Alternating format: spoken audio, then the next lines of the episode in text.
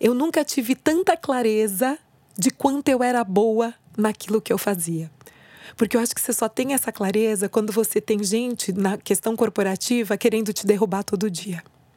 Então eu acho que quando as pessoas querem te derrubar todo dia, é uma clareza muito grande de que você é muito boa naquilo que você faz.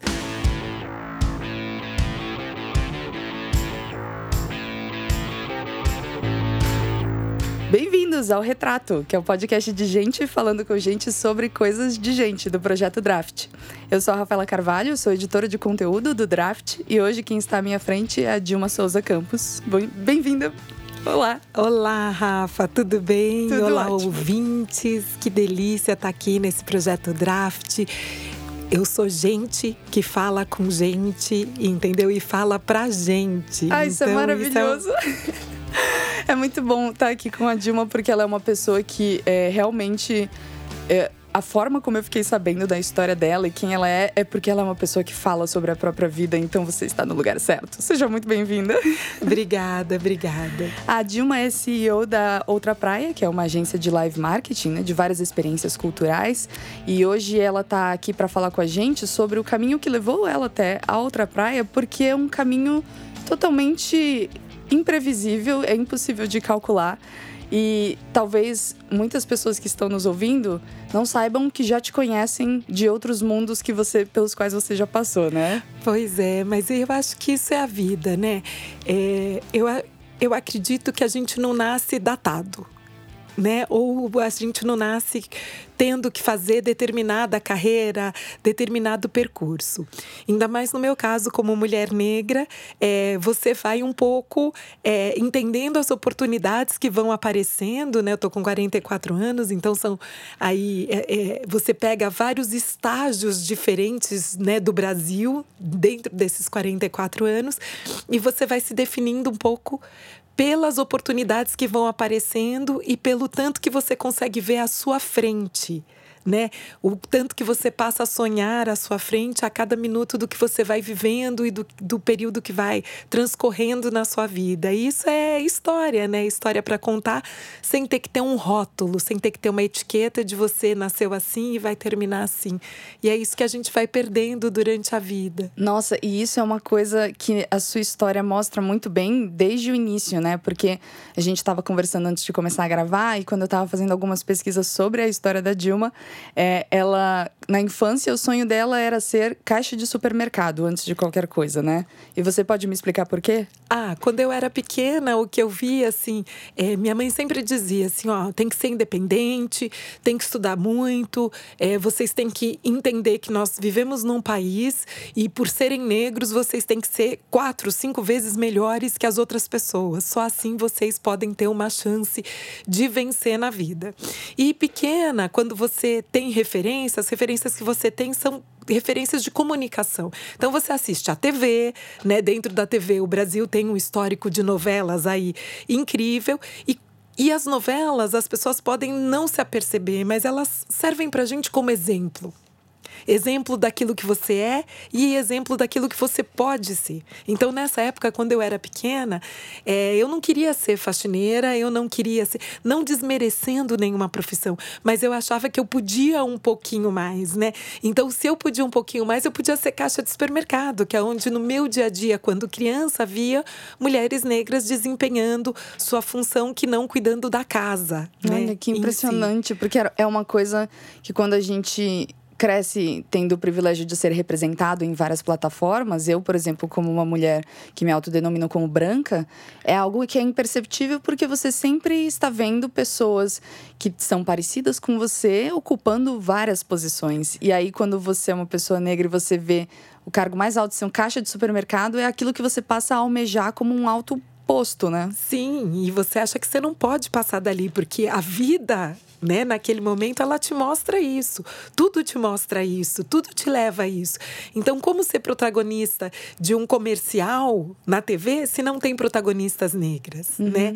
Então, é, você tem uma limitação que na verdade é uma limitação que a sociedade te impõe. Uhum. Desde o primeiro momento. Sim, que você vai entendendo as oportunidades, vai entendendo o que existe e vai querendo ultrapassar. Exatamente. E aí, na verdade, é, eu falei para todo mundo que talvez as pessoas saibam quem você é e eu nem disse por quê, né? A Dilma, depois de ter crescido um pouco mais na adolescência, ela foi para carreira artística. E se alguém aqui já assistiu ao Castelo Ratimbum, como eu cresci vendo, é, pode ser muito interessante de saber que a Dilma foi um dos passarinhos das músicas do passarinho que são é esse. Você era patati, é, patativa, né? Patativa que chamava o personagem e tudo isso por conta da dança, né? Eu venho de uma família de esportistas, então meu pai era esportista, meus irmãos eram ótimos esportistas, muito bons com a bola. Eu sempre conto isso quando eu falo sobre a minha vida e eu era péssima. né? Então você cresce numa família onde são dois homens e uma mulher, né? E que os meninos são muito bons com a bola e você não. E agora? E aí você vai para a ginástica olímpica. E aí precisam te explicar que, que assim, a ginástica olímpica é maravilhosa, é uma, uma atividade esportiva, não tem bola, né? Que delícia, não tinha bola, então para mim era um grande conforto. Nada ia me acertar na cabeça. Pois é, mas aí você cresce demais, né? Quando você ainda não tem equipamentos que, que tem tanta variação, né? É, quando você coloca isso há 30 e tantos anos atrás, hoje a ginástica olímpica cresceu muito, tem variação. Então não importa muito, né? O seu tamanho, hoje você já vê ginastas mais altas, mas naquela época você não via. E eu cresci muito, porque eu venho de uma família que eu com 1,70m, né? É, fora minha mãe, sou a mais baixinha dos irmãos, né? Mas mais baixinha mesmo. Eles me chamavam. Dilma, você é pequena demais, né? Então você vem isso. E você vai, na verdade, é, é, olhando a sua carreira e olhando a sua vida, e você entende que da ginástica olímpica, a transição para o balé foi para dar graciosidade nos exercícios, foi para você não lutar karatê e achar que karatê era ginástica olímpica, né? Então, eu acabei me encontrando no balé. Primeiro, porque o balé tem uma questão é, é muito individual, de um desenvolvimento individual. É, o balé tem uma disciplina muito grande, né? Então você tem hora para começar, hora para terminar e você não pode chegar atrasado e você tem que cumprir um, um, um, uma grade né, de exercícios ali e tem que conseguir, dentro daquele ano, dar conta de cumprir aquilo. Então, você tem horas, horas e horas com afinco e dedicação e, e, e treinando aquilo e caindo no chão e se levantando e treinando de novo e treinando quantas vezes forem necessárias para você conseguir é, é, fazer né, aquele passo. Então, você tem uma questão de, de conquistas pessoais né, e individuais ali muito grande e para mim o balé foi muito a minha concha, né? De eu me sentir é, é, uma pessoa ali protegida por aquilo que eu criei, né? E, e entre entre aquilo que eu, que eu é, transitava dentro da dança. É, eu sempre conto essa história que, que meus irmãos foram bolsistas, né?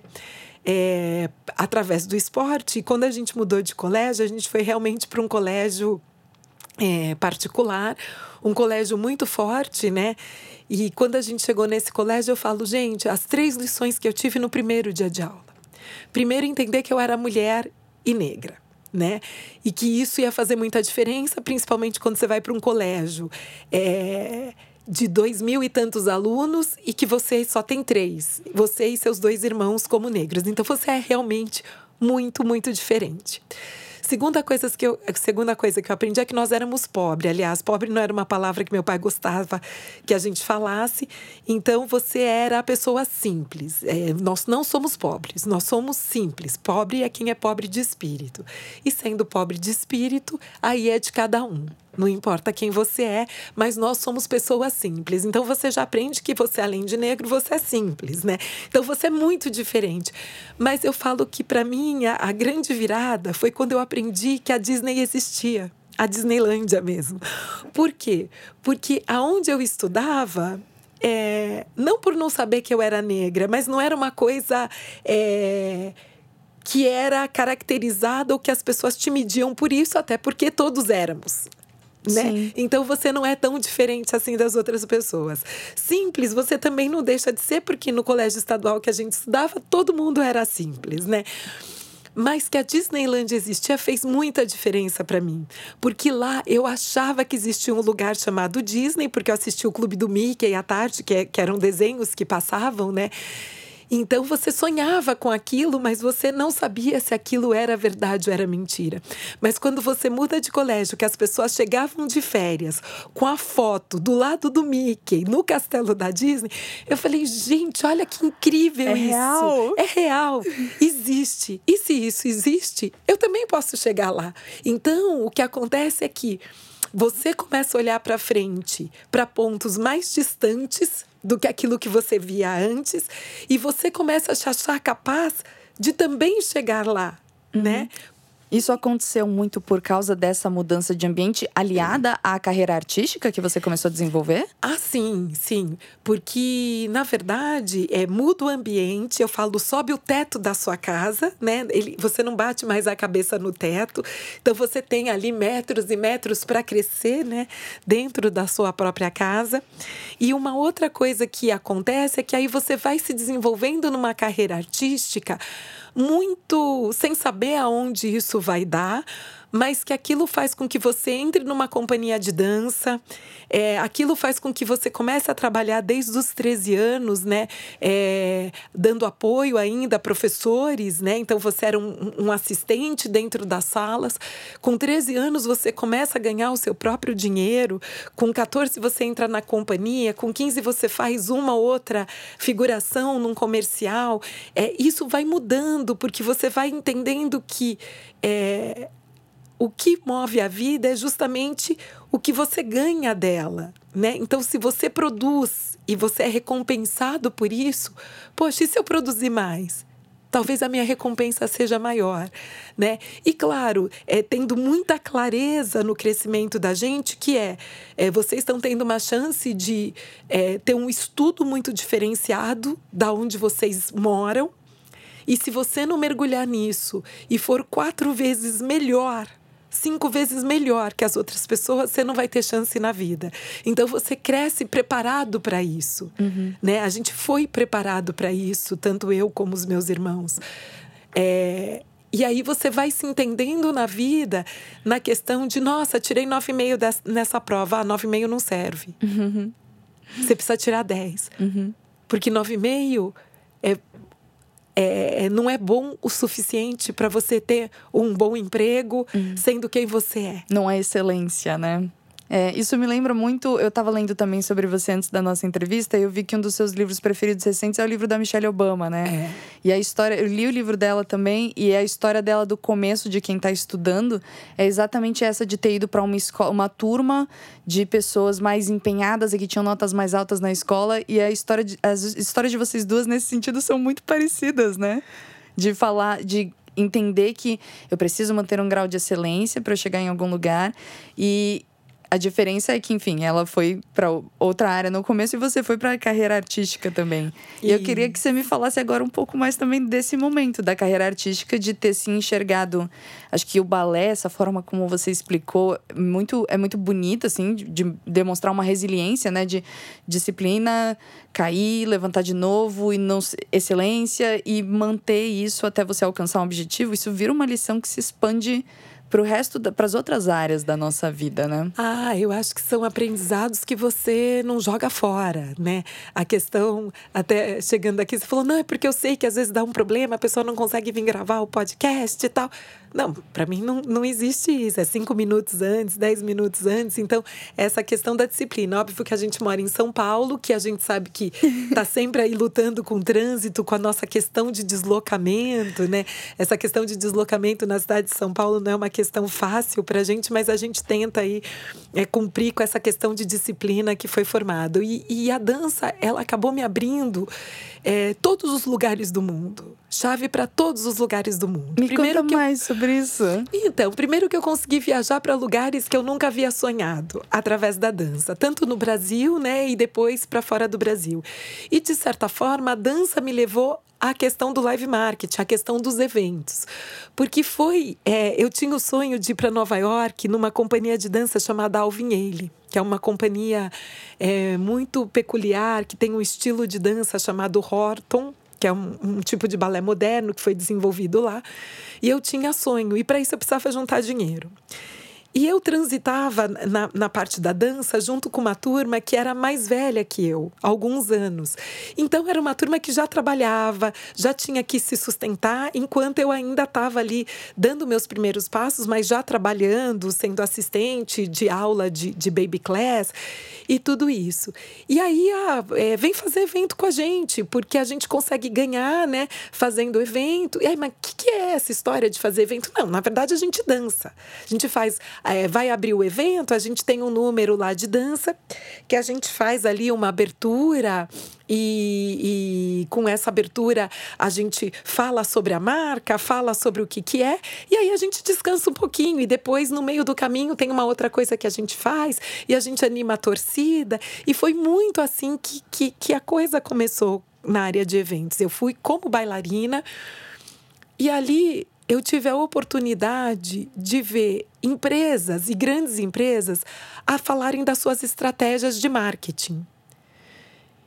E eu comecei a ficar ali na coxia, que era aonde você não vê o bailarino, mas ele literalmente está em cena, né? Para quem dança, para quem hum. faz teatro, que é a área da coxia que você não está vendo no palco, mas ele está quase que entrando no palco, né? No seu personagem na dança. E o que aconteceu? Eu comecei a ficar ali do lado da assistente de direção artística do evento.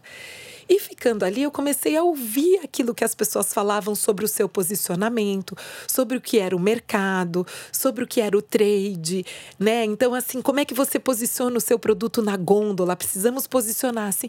E eu falava, gente, eu não acredito que quando eu vou no supermercado tem toda uma história por trás daquilo que eu compro. Alguém pensou nisso Al... tudo. Não, e isso foi uma descoberta, assim, de um mundo que eu falava, gente, olha que estratégia as pessoas traçam por isso.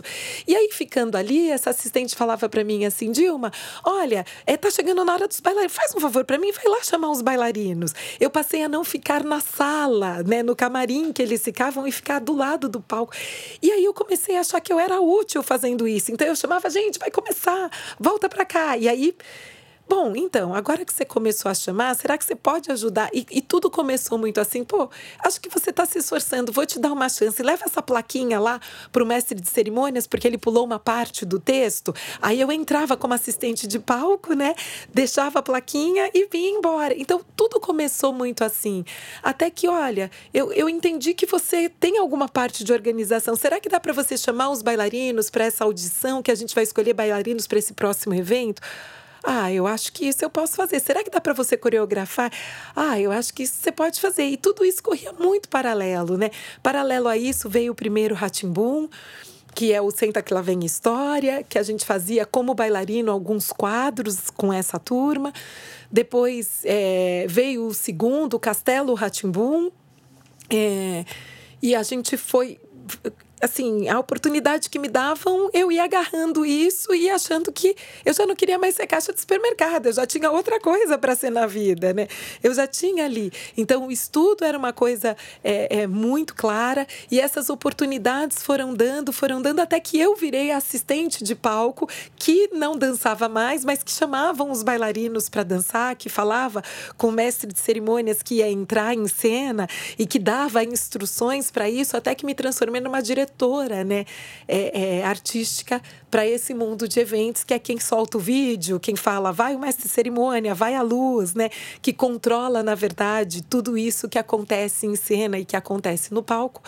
É começando a entender um pouco mais sobre isso. E a vida vai seguindo, né? É, é essa história. É, e paralelamente a isso, eu já tinha 22 anos, eu não tinha feito faculdade, que não tinha dinheiro para fazer faculdade, mas eu já ganhava o meu dinheiro, eu já era casada, eu me casei com 19 anos. É, então a vida ia, ia correndo. É, o meu irmão é, conseguiu para mim um desconto numa faculdade e, e só podia ser faculdade de odontologia. Não podia ser outra faculdade. Ah, pode transformar para comunicação, para publicidade, propaganda. Não, não pode. Tem que ser nesse curso que ele dá aula como professor aí, iniciante. E aí você decidiu fazer o curso superior porque você não tinha ou existia algum interesse? Não, ou... eu não tinha. E, e, assim, o sonho do meu pai é que a gente pisasse numa universidade, porque da geração do meu pai nós somos a primeira geração que pisou numa universidade, então não precisava sair. Isso era bacana. Não precisava sair, precisava entrar. Porque você teria ali um, um, uma coisa que, que, que era mais do que os me, eh, meus pais eh, tinham ali, o meu pai tinha, que era o superior incompleto. Então, ele já se dava satisfeito por satisfeito com o superior incompleto. E aí ele conversou comigo e falou: Poxa, você prometeu para mim que você iria fazer e acho que está na hora, aproveita. Mas odontologia não tem a ver com o que eu tô. Mas conhecimento, você sabe, nunca é demais. A gente nunca joga fora conhecimento. E aí eu falei, poxa, acho que tá mesmo. E se eles acham que eu posso fazer uma faculdade de odontologia, né? Na época não existia faculdade de eventos. Uhum. Hoje já existe. Ué, então, se eles acham que eu posso passar, sei lá, eu vou fazer. Faz muito tempo que eu não estudo. Eu provavelmente não vou passar, mas eu fiz a minha parte de ir lá e prestar. Você chegou até a atender como periodontista, né? Atendi, menina, porque assim, aí me formei até o terceiro ano, eu levava a faculdade e levava no, no seguinte sentido, sempre fui muito boa aluna na faculdade. Mas é, eu viajava, ó, professor, segura a onda, eu vou fazer evento, eu sou casada, eu não tenho mais 17 anos como as meninas que estão aí, 17, 18, eu já estou com 23. Então eu tinha ali uma negociação que eu acabava fazendo, mas trazia o trabalho antes, que tinha que entregar. E aí, quando chegou no terceiro ano, teve um professor que foi divisor de águas para mim, que ele falou o seguinte: Olha, tô cansada de vocês fazerem essa semana da odontologia isso que vocês fazem. Eu quero um evento. Ah. Eu quero um evento que tenha impacto. Eu quero uma coisa assim que realmente fique na história. o olho brilhou, né? Não, gente, ele estava falando comigo, especialmente comigo, né? e aí eu falei, gente, é tudo que eu sei fazer. Atenção, dividindo. Vocês são da produção, vocês são do planejamento e tal. Mas o que, que a gente vai fazer? Quem toca? Eu toco. Então é a turma do Limpa Bocão. Isso virou um grande musical ao vivo, com banda tocando ao vivo. Me conta mais disso. Olha. Como é que. Um, você, calma, ele queria que vocês fizessem um evento, então, e você. Enfim, Dentro da semana da odontologia. E você transformou em um musical? Já transformei num musical. Tinha escovação, tinha isso, tinha os personagens. É, virou uma cruzadinha no final. E, enfim, eu tô, eu tô, eu tô eu pasma, não é, assim. Não, eu que não era ninguém na faculdade, que todo mundo falava, gente, ninguém entende essa mulher, né? E você só precisava da oportunidade certa pra, assim, desabrochar lindamente. Pronto. E aí os prof... Não, mas quem é? Ah, mas ela é irmã. Da... Como, assim? Como você nunca me falou que você era irmã do Walter, né? Porque a gente não se encontrava quase nos anos, se encontrava uma vez por semana, que era a disciplina que ele dava. Mas, assim, eu era muito discreta, sempre fui muito discreta, né? E aí, nesse momento, passa aqui o foco, né? Como é... E aí as pessoas assim, não, ó, é, e o que, que a gente fala? Vocês fazem fantasia, inventa aí uma fantasia tal. E você, vocês são do PR, chama todas as TVs para virem aqui cobrir essa semana da odontologia. Eu achava que eu estava literalmente num evento. Meu Deus. E, e, queria até te perguntar assim, vendo isso, assim, eh, listando as coisas, porque a lista está ficando longa. A carreira artística, a, a faculdade de odontologia e a paixão por eventos, você fazia essas três coisas ao mesmo tempo em algum momento? Você sempre, sempre foi uma pessoa de muitos mesmo, interesses? Sempre de muitos interesses. E eu achava que isso era um problema, porque eu gostava de tudo e um pouco de tudo que eu fazia, eu gostava de fazer bem feito. Então você começa a falar, gente, mas é, tem momentos na vida que você fala assim: o que, que eu vou fazer? Né? Se eu resolvesse fazer torrão de açúcar para vender, como já, já fiz quando eu era pequena, dava certo. As pessoas compravam. Não, então agora eu vou plantar quando eu era pequena, vou fazer uma horta e vou vender alface na rua, no portão da minha casa. E eu fiz isso. Então, assim, eu já vendi alface no portão da minha casa. Eu já fiz torrão de açúcar, numa época que não existia torrão de açúcar no Brasil, mas eu fiquei louca com aquilo. E aí eu aprendi a fazer. E aí eu adorava fazer aquilo e vender aquilo, e aquilo era dinheiro que que eu acabava utilizando dentro dos cursos de dança que eu queria fazer. É, o material da faculdade de odontologia foi pago com evento. Então, assim, não eram coisas é, longe para mim. Tava tudo muito interligado, né? E aí eu acabo me formando em odontologia, que eu acho que era o, o fôlego que eu precisava para me formar. Então eu acabo me formando em odontologia porque as pessoas começaram a entender que eu fazia evento e que eu tinha uma vida fora da faculdade, onde eu ganhava dinheiro para bancar a faculdade. Então existia um olhar ali diferenciado dos professores, não que, que era uma facilidade, mas era um olhar diferenciado, porque de fato ali em muitas provas eu gabaritava e tirava 10, e quando não tirava eu tinha uma nota realmente alta. É, eu gost, sempre gostei de estudar, sempre achei que estudar era um divisor de águas uhum. para o que a gente quisesse construir na vida. E aí eu termino a faculdade, é, acabo trabalhando um pouco com odontologia e meu irmão fala: ah, mas você sabe por que, que você não deixou eventos? Porque você não tem sucesso? Porque você não tem uma especialização. Então, ah, e próximo passo, então. Vamos fazer especialização em odontologia na parte de periodontia. E aí fiz a especialização, né? Me formei na especialização, mas como é que eu pagava a especialização? Porque o consultório não dava dinheiro, eu não tinha pai para pagar para mim fazendo evento. Uhum. Então, sempre a questão do evento teve aí a minha vida inteira. E sempre partindo das, das apresentações de dança e apresentações artísticas? Sim. Então, foi uma coisa me levou para outra, que me levou para outra, né? Então, eu É um caminho ali. pouquíssimo óbvio, né? Porque, enfim, você é, parece que são duas, duas vidas que você estava vivendo que, de uma forma completamente única, quase aleatória, você conseguiu achar uma intersecção que é muito difícil de encontrar, né? Na área da saúde junto com a área artística. Pois é.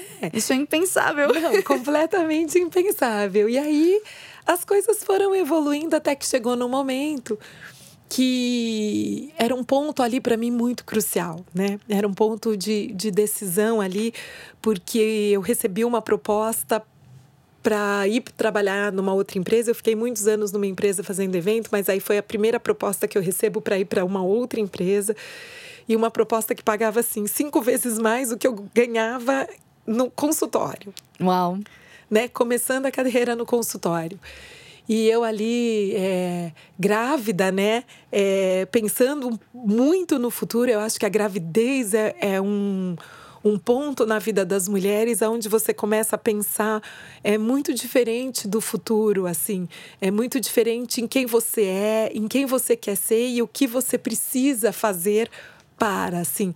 É, eu vejo sempre, e as pesquisas também depois mostram isso, que o empreendedorismo tem uma relação, né, o feminino, direta com, com a questão da maternidade, assim.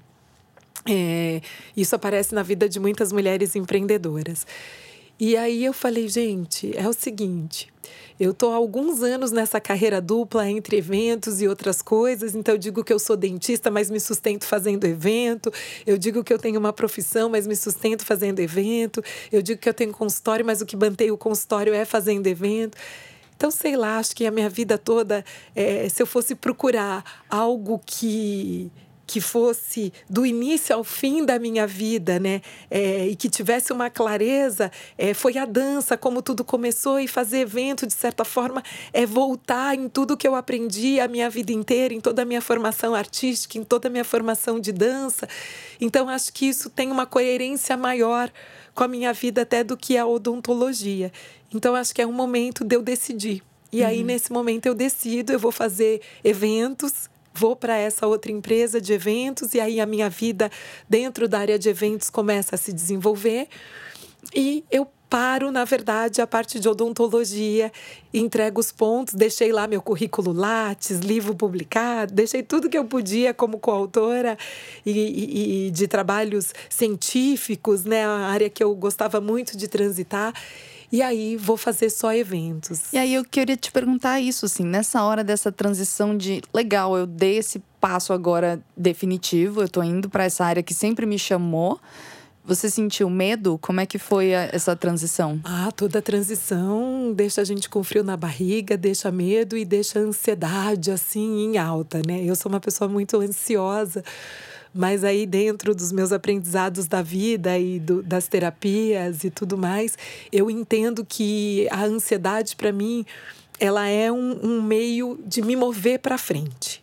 Como né? que você acha a linha entre fazer isso de uma forma sadia e fazer isso porque tem um maçarico te acionando e você tá indo só pela para engatar quinta marcha em frente porque você tá ansiosa. Você sabe onde que você traça essa linha na sua vida?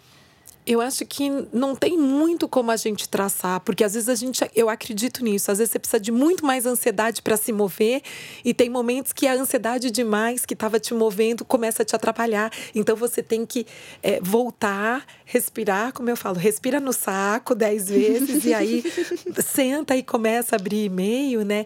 É, e entendeu que aqueles 400 e-mails por dia é, e dar conta disso no seu dia a dia. Mas a ansiedade, para mim, no meu caso, ela realmente é um motor de locomoção. Né? É... Tem horas que eu preciso controlar porque fica demais e aí começa a me atrapalhar, e tem horas que ela tá de menos e eu preciso uhum. colocar. Então eu acho que a gente está sempre imaginando chegar a algum lugar na nossa vida. Uhum. Né? A gente está sempre imaginando dar um passo a mais nessa escada aí ou nesse caminho que a gente está percorrendo. Né? E as mudanças nunca são fáceis nunca são fáceis, são sempre aprendizados. Então, quando eu paro de, de, de, o consultório e passo simplesmente a entender que eu preciso criar uma carreira dentro da área de eventos, é, você começa a pensar como é que você vai criar isso, como é que você vai desenhar a sua carreira, né? Como é que você vai desenhar os seus próximos passos?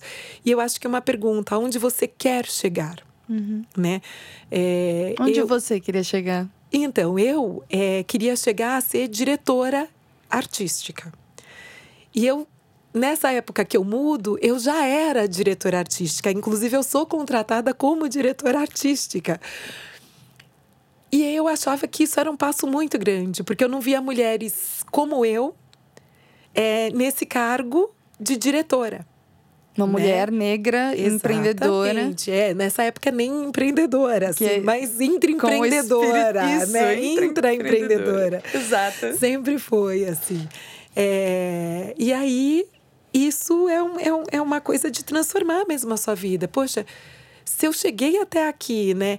É, eu, não era bem a pergunta que eu me fazia nesse momento da minha vida, mas aí eu passei por outras empresas, grandes empresas, e aí eu chego numa, numa empresa aí que é um grupo muito grande, que já juntava publicidade, eventos, desses grupos grandes de comunicação, aonde eu era muito cobrada por tá, eu entendi que você está falando isso, mas por que, que você está falando isso? Eu, não, eu estou falando isso porque eu hoje tenho quase 15 anos fazendo isso.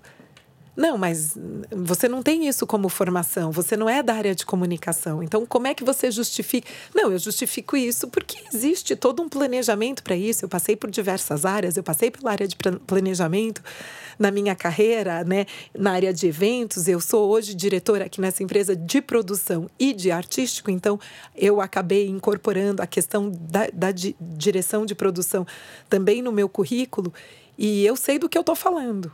E as pessoas Sim. não acreditavam porque você acredita que você sofria machismo e racismo nesses momentos? Eu acho que o machismo é, nessa história não era, mas era uma questão de de desconfiança e que me trouxe um lado muito interessante. Eu nunca tive tanta clareza de quanto eu era boa naquilo que eu fazia. Porque eu acho que você só tem essa clareza quando você tem gente na questão corporativa querendo te derrubar todo dia. Então eu acho que quando as pessoas querem te derrubar todo dia, é uma clareza muito grande de que você é muito boa naquilo que você faz. Então, eu acho que nesse momento eu tive uma pela primeira vez na minha vida, porque você vai fazendo, vai fazendo e você vai crescendo, vai para outra empresa, você é diretora também, aí você volta para uma outra empresa, você é diretora, aí você vai como diretora artística e de produção para um grande grupo, aonde você olha e você fala, gente, em todas as empresas aqui de comunicação desse grupo, não existe nenhuma mulher negra como diretora, no cargo que eu ocupo.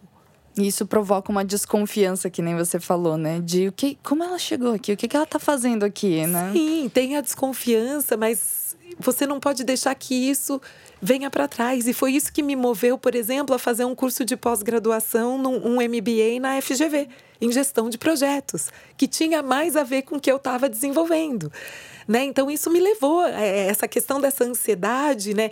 dessa provocação, é, eu, eu, eu entendo como aprendizado, mas eu entendo também que eu tinha que provar dez vezes mais que eu era capaz do que outras mulheres diretoras que ocupavam a mesma posição. Foi o que você sempre ouviu, né? E aí, de repente, quando chegou na hora de canalizar isso, era quase. Você já estava calejada, já estava escolada nisso, né? Não, a vida inteira. A é. vida inteira foi assim. Então, é, esse foi um desenvolvimento que eu comecei a, a ter uma maturidade muito grande emocional para entender como é que as questões corporativas né, eram colocadas. Porque às vezes você está numa empresa de dono. E aí você vai para um grupo de comunicação onde a, a, a, a guerra corporativa é muito diferente. Uhum. Né? Então você tem que desenvolver outros skills, desenvolver outros aprendizados para poder sobreviver nesse meio. O que e é aí... que você sentiu que você é, precisou desenvolver com mais afinco em você para bater de frente com essa essa guerra corporativa com a ah, qual você teve não. que lidar? Primeiro, eu achava que eu não ia conseguir, é, logo que eu entrei, ficar é, cinco meses é, nessa empresa. Por quê? Né? É, justamente por conta dessa guerra corporativa, e é uma guerra que te deixa mais ansiosa, te pressiona muito, o tempo inteiro é, é uma guerra que está te cobrando, mas está te cobrando sem ter, é, eu diria, cargo para te cobrar. É, é, não é uma cobrança do seu chefe, vamos colocar assim, uhum. do seu líder, uhum. né? É, é uma cobrança de outras pessoas que acham que podem te cobrar mesmo sendo iguais. E você se impor quando você nunca precisou, né? É, se impor ou se precisou, não foi, é, é, não é uma imposição simples, é realmente uma imposição de guerrilha. Uhum. Né? Você tem que se impor e falar: desculpa, por que, que você está me perguntando isso? Isso você eu pode... vou responder para o meu líder, eu não vou responder para você. Você pode me dar um exemplo de alguma situação assim que foi marcante para você, que aconteceu? Ah, de situação marcante, assim. É, como eram as situações? Então vamos lá, uma situação marcante. É, existia lá um, um, um CEO né, do grupo e que numa oportunidade ele acabou é, me conhecendo mas a oportunidade foi trabalho, não foi uma oportunidade que, ah, estávamos numa festa bebendo um drink. Porque isso não aconteceu na minha vida. Todas as minhas oportunidades vieram de trabalhar muito. E não de socializar ali todas, com um drink Todas, chique. todas. E aí, por conta dessa questão de trabalho, eu tinha, por exemplo, um problema que esta pessoa, que era o CEO do grupo, ligava para mim e dizia: Olha, eu sei que é domingo, mas você tem que vir aqui agora, porque a gente tem um evento para montar de hoje para amanhã e tal. E, e aí a pergunta que ficava é: será que ele falou com o meu chefe? Uhum. Direto? Uhum. Tudo bem que ele mandava no grupo inteiro, né? Sim. E aí eu tinha que pegar o telefone e falar: então, chefe, olha, fulano de tal, não sei se falou com você, né? Mas ele me ligou para que eu vá para um lugar e tal. Tudo bem para você? né? Uhum. Tudo. Ou ter que ligar segunda-feira de manhã e falar: então, eu não tô indo trabalhar porque eu tô indo numa reunião porque o cara me chamou para Passou por reunião. cima de você. Exatamente. Então, assim, é, você viver administrando esses conflitos né? Uhum. É, é, óbvio que, que sempre tem um posicionamento de, ó, tô te ligando, tô te avisando. Acho que ele deve ter falado com você, mas você sabia que, que o, o deve ter falado com você não existiu. Uhum. E, e aí isso acaba gerando nos seus pares, dentro da, da sua própria empresa, um não. Por que, que chamou ela e não me chamou? Não, peraí, não é assim não quem que ela pensa que ela é? Uhum. Como se você tivesse feito a situação acontecer, gerado a discórdia. Como se eu tivesse tomando um drink uhum. e falado, olha, me chama porque eu sou boa demais. Isso não aconteceu na minha vida, uhum. né? Então, por isso que eu digo que é, esse aprendizado de você se defender e entender como é que as pessoas, uhum. né? É, articulavam para você ficar numa situação talvez não tão confortável com o seu superior Sim. e você falar não, não, não, pode parar. Uhum. Eu liguei para você. Uhum. Se ele não ligou, não tenho nada a ver com isso. Mas eu liguei, eu fiz aquilo que eu precisava fazer. Entendi. Puxa, né? e aí, então, da carreira artística para a, a, os eventos com um pulinho na odontologia.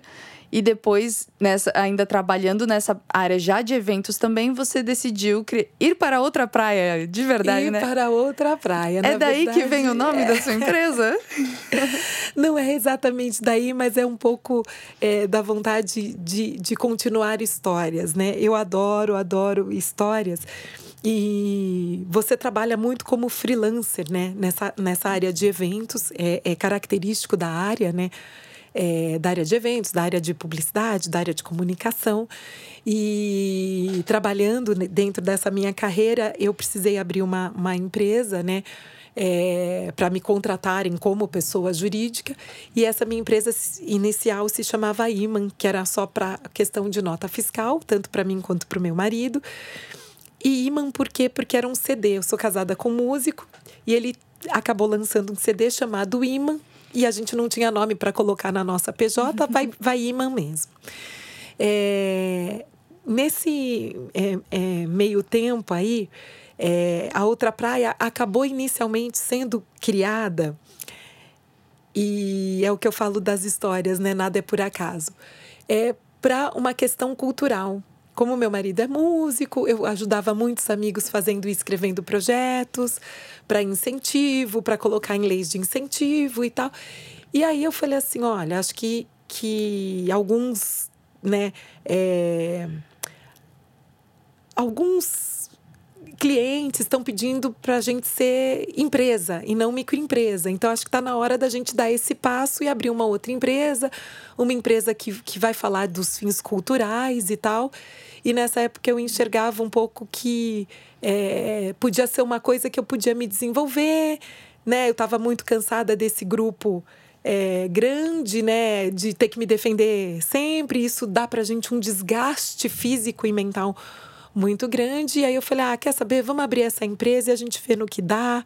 E abrimos esse CNPJ e ele tinha feito um outro CD de canções chamado Outra Praia. Então, se a primeira tinha dado certo, que era a Imã, a segunda era Outra Praia. E essa empresa, esse CNPJ, foi aberto e ele ficou parado. Uhum. Quase três anos parado, parado, parado, parado. E eu trabalhando com a, a outra empresa, e aí eu resolvo, num belo dia, olhar para trás na minha carreira e falar: gente, há mais de 12 anos eu sou diretora artística de produção. A vida estava chamando para esse caminho durante Gente, mais de uma há mais década. De 12 anos eu sou a mesma coisa. Será que eu não tenho capacidade de crescer? Poxa, se eu cheguei até aqui, fui lá, fiz uma pós-graduação, fiz um MBA, estudo muito isso, estudo tudo que eu faço. Bom, mas se eu quero crescer aqui dentro, dentro da corporação, quais são os meus caminhos? Ou eu viro vice-presidente, ou eu viro presidente. E aí as duas coisas não eram exatamente viáveis naquele momento. Não, não na, era. Naquela empresa, né? Porque você olha para cima, você fala, tá, quantas mulheres tem nesse cargo? Pouquíssimas. Quantas são negras? Nenhuma. Então, era isso que te dava medo de crescer? De pensar, não tô vendo ninguém aqui em cima parecido comigo? Não, mas eu acho que quando você olha iguais, você diz assim: eu posso chegar lá.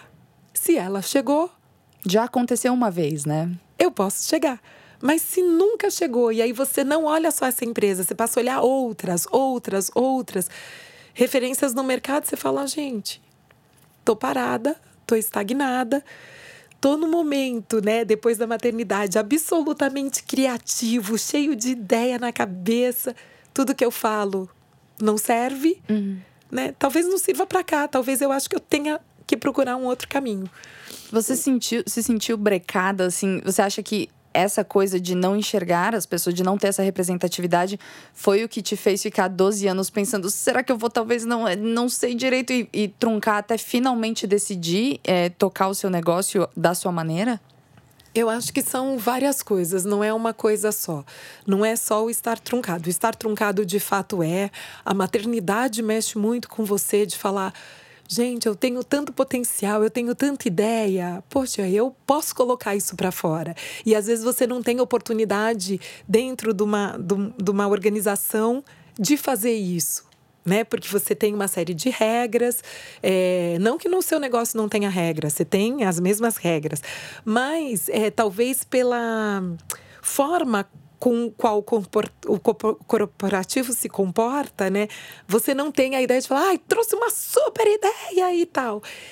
E aí eu comecei a ficar muito cansada dessa coisa das agências de é, de departamentalizar as coisas. Então, assim, criação é só aqui, planejamento é só lá, é não sei o que é só aqui, não sei o que é só lá. Não, você é produção, então você só fica. Não, mas eu tô olhando que aquilo aqui vai dar um problema, que eu tava na reunião, não foi isso que o cliente pediu. Não, não, mas você relaxa. Então a gente perdia um tempo, assim, que aquilo começou a me incomodar, essa questão do perder um tempo, até depois de três tentativas e o cliente frustrado, você falar: bom, vamos pegar aquilo lá que a fulana falou e vamos vamos colocar aqui, porque só pode ser isso. A gente já fez três tentativas, não, não ouviu o que ela falou. Vamos ouvir para ver se esse caminho dá certo. E aí o caminho dava certo. Aí você falava, gente, eu aqui, três tentativas, insistindo, insistindo. Então, assim, isso vai te dando um cansaço corporativo, assim, porque é muito esforço para você fazer para você mostrar que talvez seja um caminho e que não é um caminho que você queira, porque para mim não existe criação individual tudo é criado no coletivo. É, não existe essa compartimentalização, não, né? não. E, e aí foi muito isso, assim, eu muito cansada é, de, de segurar o, a, o meu cargo né, de, de, de ter ali uma série de coisas e ter que me defender o tempo inteiro, é, com um monte de coisa e, e mil ideias para colocar para fazer a coisa ficar diferente. E aí eu decido, assim, de uma hora para outra, falar: chega, tô pedindo demissão. Foi de uma hora para outra, assim? Deu um estopim e falou: é, não, não, não, não, consigo mais, não consigo mais. É, tá tremendo a mão, né? Essa coisa do. do o corpo não tá legal, é, é muito trabalho.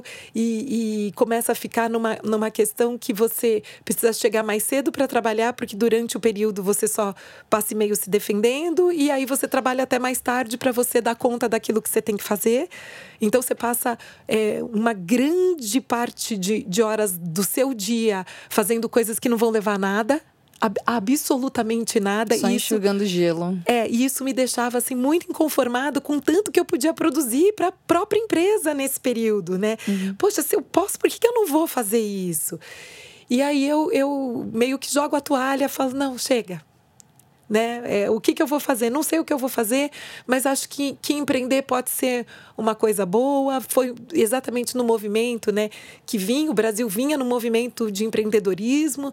É, eu tive chance, por conta dessa empresa, de conhecer a Endeavor e entender o que as pessoas estavam fazendo. E aí eu falei assim, ah, vou para a sala da minha casa e vou ver, pensar na vida, o que eu vou fazer. E aí eu pedi demissão e falei: não, vou fazer alguma coisa aí na vida que, que eu possa fazer e, e, vou empreender. Isso foi em 2016, né? Foi que você abriu a outra praia? A outra praia 2016, mas um pouquinho antes eu passo por uma experiência aí de, de, de dois anos e pouquinho de empreendedorismo com outros sócios. E aí a gente criou o que chamava Demagrela Ideias em Movimento. E uma empresa que saiu e no seu um ano e meio já ia ser vendido para um grande grupo internacional e aí deu tudo errado. E aí assim a vida de empreendedor eu falo é, você desenvolve um fenômeno físico maravilhoso chamado resiliência né? Como empreendedor é, você realmente não tem como você não desenvolver a resiliência. E aí a gente acaba a sociedade e a hora que eu venho para minha casa e acabar a sociedade, três dias depois eu tenho um cliente que me liga e fala: Não, vem aqui para o Rio de Janeiro buscar um briefing. Eu, não, você não entendeu. É, eu, eu não tenho empresa, eu não tenho isso e tal. Pô, imagina, pega aquele seu CNPJ que você dá nota aí e tal. E aí eu, não, mas a outra praia existe, né? Tá aí, peraí, deixa eu ver aqui. Aí tô indo para o Rio. E aí fui, vim, era uma concorrência, e ele dizia: Mas isso é para ser seu, isso é para ser seu, me manda esse orçamento, me manda. Bom, aí sentei, planejei tudo, me juntei a mais uma pessoa que veio, mais outra na sala da minha casa, né? E aí a outra veio vindo, quando eu olhei já éramos cinco na sala da minha casa, trabalhando para esse evento que tínhamos fechado no Rio de Janeiro, que ia acontecer dali a dois meses. E foi assim que tudo começou. Né? Hoje já estamos indo aí para o sexto ano, né? É, de, de atividade. Daqui um pouquinho mais, em dezembro, a gente entra nesse sexto ano de atividade. E aí o outra praia tinha que ser outra praia, porque era uma forma diferente de fazer isso, era uma forma diferente de gerir as pessoas. Lá a gente tem, de fato, é, um programa que a gente lançou semana passada chamado Pé na Areia, que é quando a gente trabalha muito, está muito cansado, muito estressado, a gente para dois dias né? É, então a agência, uma parte da agência para dois dias, uma parte para outros dois dias, para todo mundo recarregar energia. Então a gente fala, bota o pé na areia, recarrega energia e volta segunda-feira e, e, propositalmente a gente para quinta, sexta para o sábado e domingo, né? Fazerem. A gente tem um dia de home office Uhum. Né? É, então as pessoas fazem home office, trabalham em casa e isso a gente consegue que isso era uma barreira das comunicações. Não, mas comunicação a gente precisa ter estar tá perto para criar. E acho que a tecnologia aí trouxe né, é, várias formas da gente conseguir trabalhar estando longe. Uhum. E, e, e é o que a gente busca. Assim. A outra praia começou muito sem saber porque estava começando também, é, sem saber qual era o propósito dela. É, sabia que ia trabalhar com eventos, sabia que tinha que transformar a vida dos nossos clientes e, e o produto dos nossos clientes, sabia que, que isso como missão, né? É, mas o propósito também veio descobrindo muito com a minha vida, assim, de, de entender que eu não entendia que, que abrir essa empresa e essa empresa faturar é, o que estava faturando é, era algo significativo, porque para mim era tão pouco, né? Tão pouco, tão pouco que eu não sabia. E aí, quando você vai se unindo a outros grupos e entendendo que existe uma rede de mulheres empreendedoras, programas de mulheres empreendedoras. Então, é, se aproximar da rede Mulher Empreendedora, né, da Ana Fontes, que até era minha cliente né, há, há, muitos anos atrás. E a gente veio se reencontrar depois, ela com, com a Rede Mulher Empreendedora, eu empreendendo. É, foi realmente achar uma rede de apoio que, que te dava muito conteúdo de como desenvolver o seu negócio, que apontava outros programas, né? É, para as empresas e, e, nesses outros programas que, que ela apontava eram programas que iam te fortalecer, programas que fortaleceriam o seu negócio, né? Aí eu tive muita chance, assim. É, em 2016 eu fui selecionada para um programa da UI, né? E um programa só para mulheres que chama Winning Women, aonde a UI coloca é, duas mentoras para você e uma facilitadora e tudo que ela tem dentro da UI ela coloca para sua empresa. Então, se você precisar de uma auditoria, você tem, um novo desenho você tem. Então, a, ali a gente fez um novo desenho estratégico, né, naquele momento que era um momento muito é, é, importante para outra praia, é, para você conseguir evoluir. Né? E eu tive chance de ter duas mentoras e, e, outras mentoras que eu adotei desse programa. Então, assim, é, eu tinha como mentora Tieco Aoki, da Rede Blue Tree, a Bel Hamberg, né, que fundou o site O Que Vestir e hoje tem aí um, um novo negócio, nunca deixou né, de empreender. É, dentro da moda também. É, a minha facilitadora, a Cris Hilário, que dentro de tudo isso, assim, que eu, que eu muito falo da mentoria, eu nunca apanhei tanto. nunca apanhei tanto. Nunca levei tanta não, porrada. Muita. Porém, é a resiliência. Mas é isso que, que te faz crescer, assim. É, eu me lembro que teve um dia que a Tcheco e a Bel estavam né, bravas porque eu não conseguia trazer um resultado ali, a gente não conseguia evoluir. E daí a Tcheco pergunta assim para mim: Mas você tem certeza que você quer isso mesmo da sua vida, ser empreendedora? colapso central em mim, né? Tipo, como assim? É a, é a carreira que eu, que eu escolhi. Eu larguei tudo para ser empreendedora. Não, porque se você não quiser, tudo bem, você pode fazer outra coisa da sua vida. E eu, como fazer outra coisa da minha vida? Eu, eu, eu, sabe? Como você ousa tirar o chão de mim desse jeito? Pois é, né? Então, assim, não, é, não mas por que, que você tá me. Não, porque eu tô olhando e eu não, e eu não tô vendo o brilho no olho que você tinha no início desse projeto, eu não tô vendo que você tem uma vontade de e tal. E aquilo mexeu comigo numa forma assim. E a Bel, né? A Bel é, tem um lado todo psicológico, assim, não, né? A Tcheco dura, certeza, né? É, é, é, é jeito japonês de gerir. Cirúrgica, pá, né? E a Bel, não, porque você tem que entender que as transformações. E eu falava, gente, elas querem me enlouquecer. Cheguei em casa, tive uma crise de choro, uma crise. Como eu não quero? O que, que eu quero da minha vida? E aí isso foi ótimo, porque eu voltei. E assim, eu voltei falando: não, é o seguinte, é isso que eu quero. Eu quero empreender. Eu sou uma empreendedora nata desde que eu nasci. A minha vida foi empreender, dentro, mesmo dentro de empresas, né? Nem falava ainda do empreendedorismo. Eu empreendi. Eu, eu sempre tratei como se a empresa fosse minha, como se eu fosse dona da empresa. Isso sempre foi claro para mim. Então, assim, é isso que eu quero. É isso que eu quero. Então, assim, como é que a gente vai virar o jogo? Aí, nessa época, a gente teve um reposicionamento da outra praia. A gente, até por conta, né, de, é, passou a ser boutique de criatividade estratégica. Jogamos nosso cliente que pagava mais, nosso maior cliente fora, porque por conta do prazo de pagamento desse cliente, a gente ia falir né? Uau. Então, assim, foram, foram coisas que, que, que, foram acontecendo e que isso de fato mudou a história da outra praia.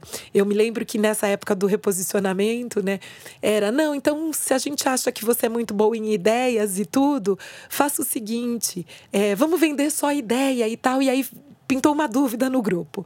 É isso mesmo? Vamos vender só a ideia? Outra praia vai ser uma agência de ideia, uma agência criativa e tal. Aí eu adotei uma outra é, é, é, conselheira né, desse, desse programa, que é e mentora desse programa, a Fátima Zorzato. Marquei uma reunião com ela, aí me preparei para fazer a reunião com ela e tal. E aí estudei tudo, porque eu queria chegar lá e, e, e, pegar aquela meia hora que eu tinha, uma hora que ela tinha me dado, assim, para resolver um problema e tal. Aí cheguei, lembro como hoje.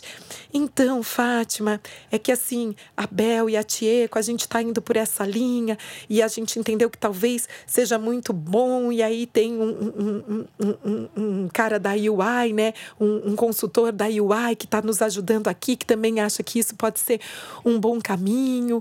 E, e então é isso, né? E, e aí eu falei, então eu vou contar para você a história. Esse é meu problema. Ela, não, não tem problema.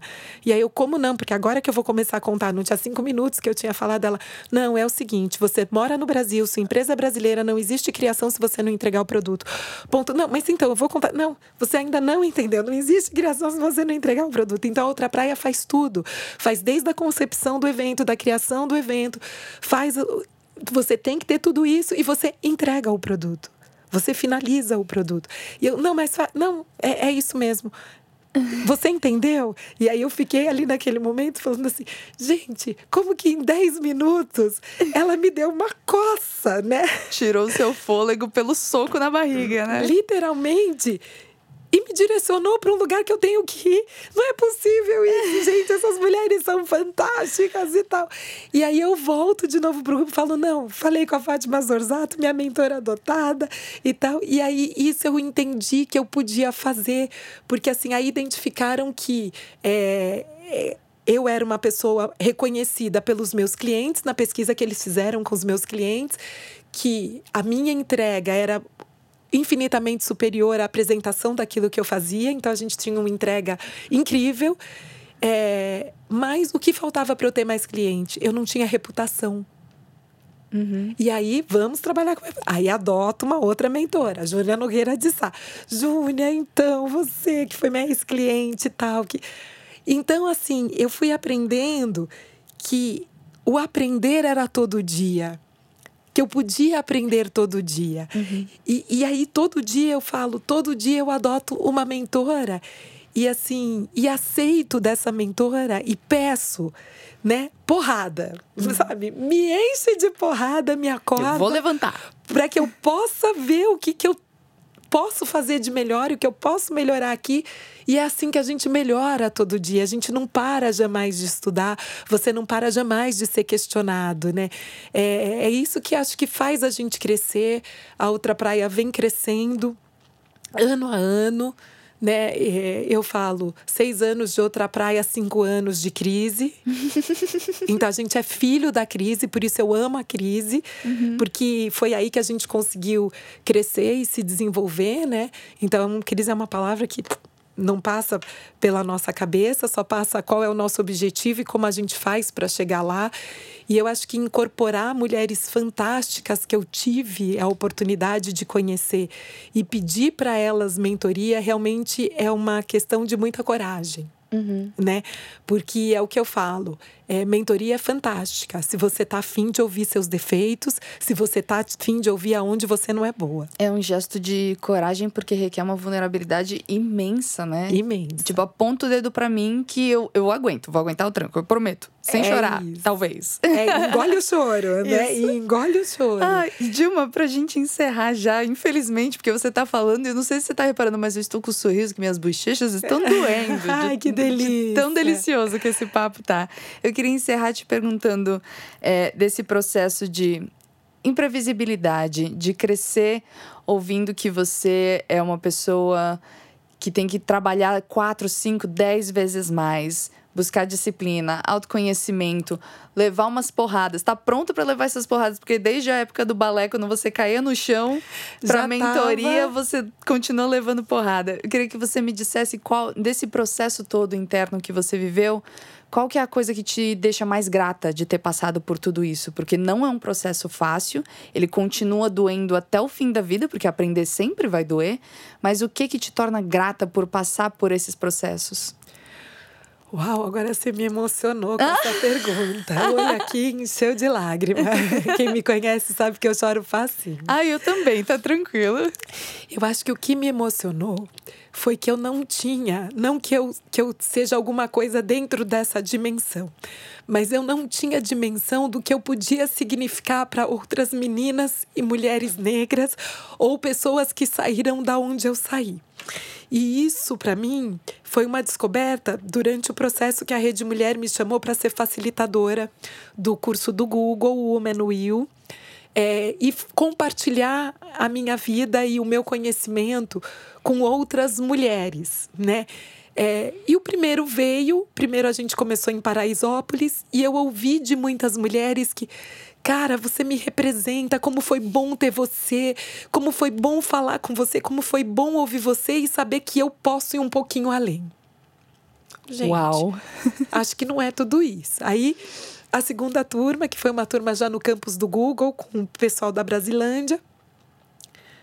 Cara, foi incrível, porque nesse programa a gente tem facilitadoras negras falando pra gente e a identificação é muito grande. E eu falava, gente, que mundo que eu tô que para mim isso nunca ficou claro, assim, porque você vai vivendo a sua vida e você vai fazendo e você não vai tendo, levando em conta ou, ou, ou levando em consideração o que as pessoas estão vendo em você. Você vai fazendo, né? É... E aí, a primeira vez que foi, não, então, a gente resolveu estender esse curso e a gente vai. É, falar agora com um pouco mais de gente, porque a gente falava com mais ou menos 100 pessoas, né? É, então a gente vai impactar um pouco mais de gente. Tá certo, né? Então, tudo bem, vamos, né? E aí você chega na primeira palestra que, que ia ter muito mais gente. E aí você olha aquele teatro e você fala assim, gente, quantos lugares tem aqui? Ah, a gente está esperando 2.500 ah. mulheres. Aí você fala, gente, eu nunca falei para 2.500 pessoas. Gente, meu Deus, será que eu sou capaz? Será que eu não sou? Não, você começa a ter sempre um monte de pergunta. E aí você sobe e, e, de novo, fala que, na verdade, eu dou uma aula de negociação, mas vou falando um pouco da minha vida e de que você pode ser o que você quiser, né? É, e a gente, para isso, precisa trabalhar muito. Muito, muito, muito. Não existe sucesso sem trabalho. Isso, para mim, as pessoas, nossa, você é uma pessoa de sucesso. Não, sou uma pessoa de trabalho. ah, você é uma pessoa de sorte. Não, sou uma pessoa de muito trabalho. Por isso que eu tenho sorte, porque eu trabalho muito né? É, isso é, é.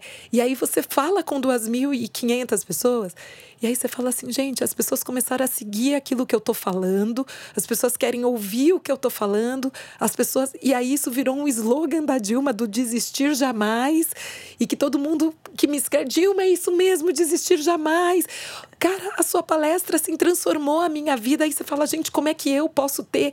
É, qualquer coisa para transformar a vida de qualquer. Não, eu, eu acho que é muita responsabilidade. Então, assim, isso que aconteceu comigo, de entender que sim, eu preciso, porque aí virou um propósito, falar com outras pessoas. Eu preciso mostrar sim que é capaz. Eu preciso sim ser um exemplo para outras pessoas, o que te traz uma outra carga de ansiedade que, pelo amor de Deus, tudo que você tem que falar tem que ter muita coerência, tudo que você tem que falar tem que ter muita transparência, tem que ter coesão, né? É, é, não, não dá para você falar uma coisa agora e falar outra. Assim, é, é uma outra responsabilidade que vem atribuída a isso, mas para mim assim, eu acho que é o que eu vou levar para minha vida, né? Se se eu hoje é, não, se amanhã eu não tivesse mais aqui, eu acho que isso que eu deixei para essas mulheres, as quais eu, eu, eu impactei, ou para muitos homens. Outro dia tive falando para um grupo de, de adolescentes e foi incrível, porque a maioria das, das pessoas que me escreveram foram meninos, não foram meninas, de como aquilo que eu tinha falado de trabalhar muito e de chegar e, e, e, que as pessoas me perguntam: nossa, mas você teve muita sorte para chegar? Eu falo: é, se sorte é trabalho, eu realmente tive, porque eu trabalhei muito para chegar aonde eu cheguei, se isso é algum lugar. Mas ter hoje uma empresa, né? É, que, que fatura valores acima de 5 milhões de reais, é dentro do Brasil, dentro da realidade da onde eu vim, isso de fato eu entendi que, que, que é estar num lugar que eu nunca sonhei. Então, se eu posso deixar hoje, né, alguma coisa é que desistir jamais, é que trabalhe muito porque o resultado só vem com muito trabalho. Essa é a sorte que a gente tem e que a gente tem que trabalhar realmente para um mundo melhor. E o que vai mudar esse mundo melhor, eu não tenho dúvida nenhuma, é educação, é formação. Se a gente conseguir mudar isso, a gente consegue mudar o mundo né? Eu acho que a gente não precisa, se a gente começar por isso, eu acho que a mudança vai ser tão grande de ter uma educação que consiga equiparar qualquer pessoa, independente de onde nasceu, independente de ser negro, de ser branco, de ser o que quiser, entendeu? Mas ele sim, com a educação igual, vai ter chances iguais. E aí a gente vai conseguir construir um futuro muito melhor, eu não tenho dúvida disso. Então, esse foi o aprendizado e, e, o que me toca hoje na vida, por isso isso me emociona, me emociona a cada palestra que eu dou, a cada bate-papo que eu faço, porque é a gente se desnudar o tempo inteiro e falar de coisas que nem sempre foram agradáveis no decorrer da sua vida. Então é isso que eu levo. Ai, Dilma, pela sua entrega e pela sua doação de si mesma para esse papo, eu, por isso tudo eu agradeço muito pela sua presença no retrato.